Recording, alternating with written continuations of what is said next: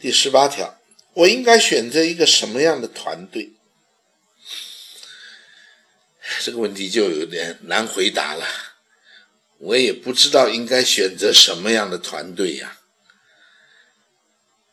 好，你的团队很有名，业绩做得很突出，啊，在你们公司的排行，你这是一个大团队，又怎样呢？你去的那里。不会因为这是大团队，业绩做得很好，你就一定做得很好，对吗？啊，或许你会认为我会受到感染呐，我会得到激励呀，啊，OK 了，你这样认为我也没话说。那如果你去的是一个小团队，要死不活的，而你看得很清楚，那些人根本没有好好干活，而你准备全力以赴好好干，你甚至于下功夫，你甚至于愿意花钱学精武门。你大团队、小团队有什么差别？好学校你还有坏学生呢，啊，坏学校你也有好学生呐。关键是你要当好学生，还是还是你在选择学校好坏？那与你何干呢？不要想太多了，团队与你没有关系。哎，但是一旦你进去了以后，有关系了，因为感觉不好啊，你的工作气氛就出不来，你的士气就低落了。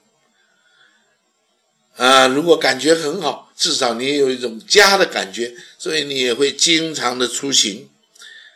那看人家都在工作，因此你也很啊，很本分的，每天也去设法去见客户，去尝试，希望自己能够成长。所以，选择一个好的团队，如果有机会你能够待在一个好的团队，我真的要恭喜你，那是很重要的。但是至于选择一个团队，我觉得你想多了。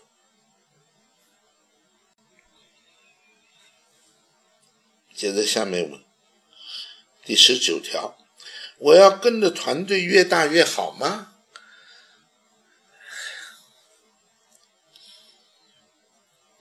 就像前面我们回答的问题，你在一个大公司里，你做的很好，但是在整个公司来讲看不到你的业绩，为什么？这么多人做的好的比你还多，但是如果你在一个小的公司里，你做的跟刚才一样好，可是现在不得了，你已经排名在前面了，啊，因为竞争少嘛，啊，所以。呃，王老师至少都第三名，嗯，然后我几个人比赛，三个人比赛，呃，三个人去竞赛，我至少第三名，那就表示什么？我是最差的嘛。可是我能够排行在第三，为什么？因为只有三个人嘛。那如果一百个人呢？我能够得第三名，哦，那不简单。所以呀。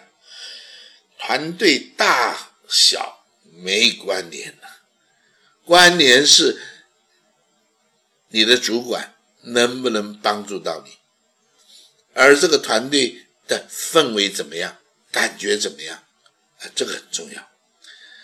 尤其那个团队的领导者，让很多的业务员看不惯、受不了，那这样大的团队有什么用呢？最后可能也会。分崩离析。那如果一个团队不大，但是那个主管真是让人没话说。